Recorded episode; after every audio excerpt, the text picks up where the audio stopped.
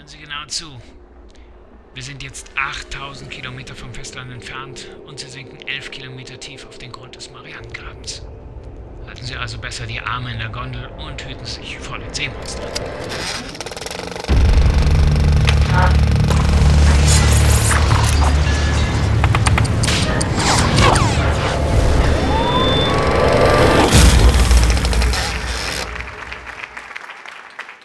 Mit Underwater, es ist erwacht, ist ein neuer Vertreter des Genres Unterwasserhorror in den deutschen Kinos angelaufen. Damit reiht sich die dritte Regiearbeit des Amerikaners William Hubank in die Reihe von Genrevertretern wie Deep Star Six, The Abyss oder Leviathan ein.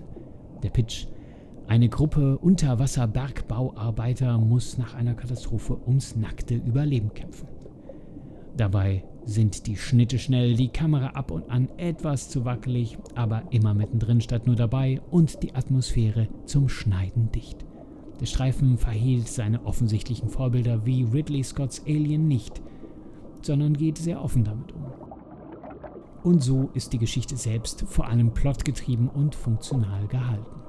Der Cast funktioniert. Allen voran Kristen Stewart, die durch die Teenage-Schmonzette Twilight bekannt geworden ist, zeigt, dass sie weitaus mehr auf dem Kasten hat. Unterstützt wird sie vom französischen Charaktermimen Vincent Cassel, dem Cloverfield Lane erprobten John Gallagher Jr. und dem steigenden Star Jessica Henwick, die alle trotz der wenigen ruhigen Momente ihren Charakteren Leben einhauchen können. Der Jaja Binks des Monats geht aber an TJ Miller in seiner üblichen Rolle als Pausenclown, wobei ich ihn schon in schlimmeren Varianten gesehen habe. Die Effekte lassen sich sehen, die Kulisse leistet ganze Arbeit und auch die weltraumtauglichen Tauchanzüge sehen amtlich aus. Alles fühlt sich authentisch an und auch Fans von Blut und Blubber kommen an der einen oder anderen Stelle auf ihre Kosten. Vorsicht, Jumpscares.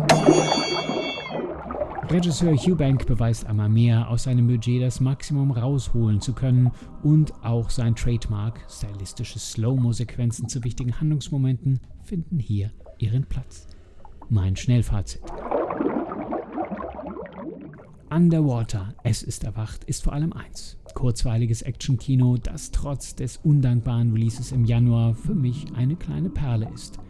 Kein großes Meisterwerk, aber mehr als eine solide Nummer, die mit ihren knapp 95 Minuten Laufzeit den Zehner der Kinokasse allemal wert ist und sicher auch einen Platz in meiner Filmsammlung finden wird.